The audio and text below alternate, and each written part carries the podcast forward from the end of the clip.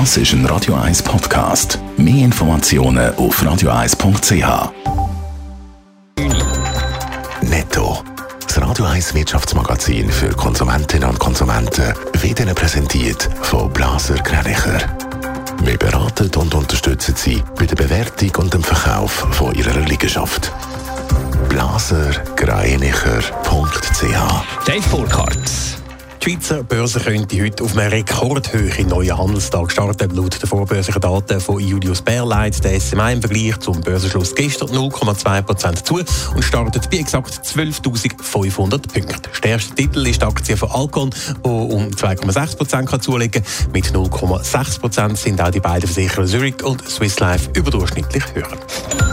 Äh, Milchprodukthersteller Emmi läuft bis jetzt gut das Jahr. Im ersten halben Jahr hat der Umsatz um über 6% auf knapp 1,9 Milliarden Franken können gesteigert werden. Das organische Wachstum liegt mit 3,7% über den eigenen Erwartungen, heisst es in einer Emmi-Mitteilung.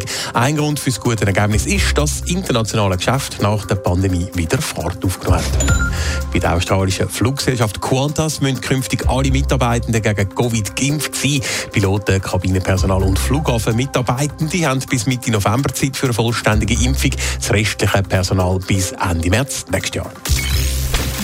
Am Anfang von der Corona-Krise mit dem Lockdown hat der Bundesrat betroffenen Unternehmen schnelle und unbürokratische Finanzhilfe versprochen. Leider ist das in gewissen Fällen ausgenutzt worden. Das Bezirksgericht Winterthur hat jetzt einen von diesen Corona-Betrügern verurteilt, Dave Burkhardt. Ja, ein Beizer aus Winterthur ist vom Bezirksgericht zu einer bedingten Freiheitsstrafe von einem halben Jahr verurteilt worden. Das, weil er bei seinem Antrag für einen Covid-Kredit einen viel zu hohen Jahresumsatz angegeben hat. Laut dem Landbot hätte er seinen Umsatz einfach mal geschätzt und dann mit 893.000 Franken beziffert. Damit wäre ihm vom Bund ein Notkredit von 88.000 Franken zugestanden.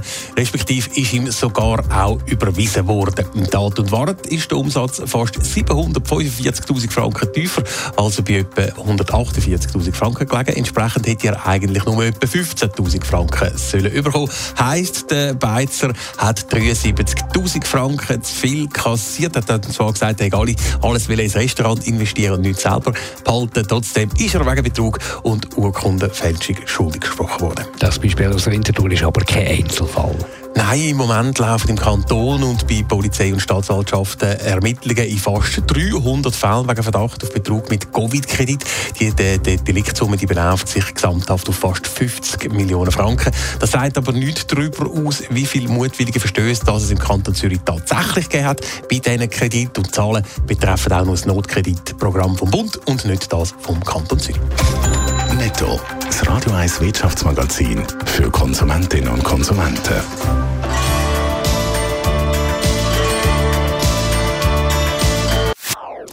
Das ist ein Radio 1 Podcast. Mehr Informationen auf radio1.ch.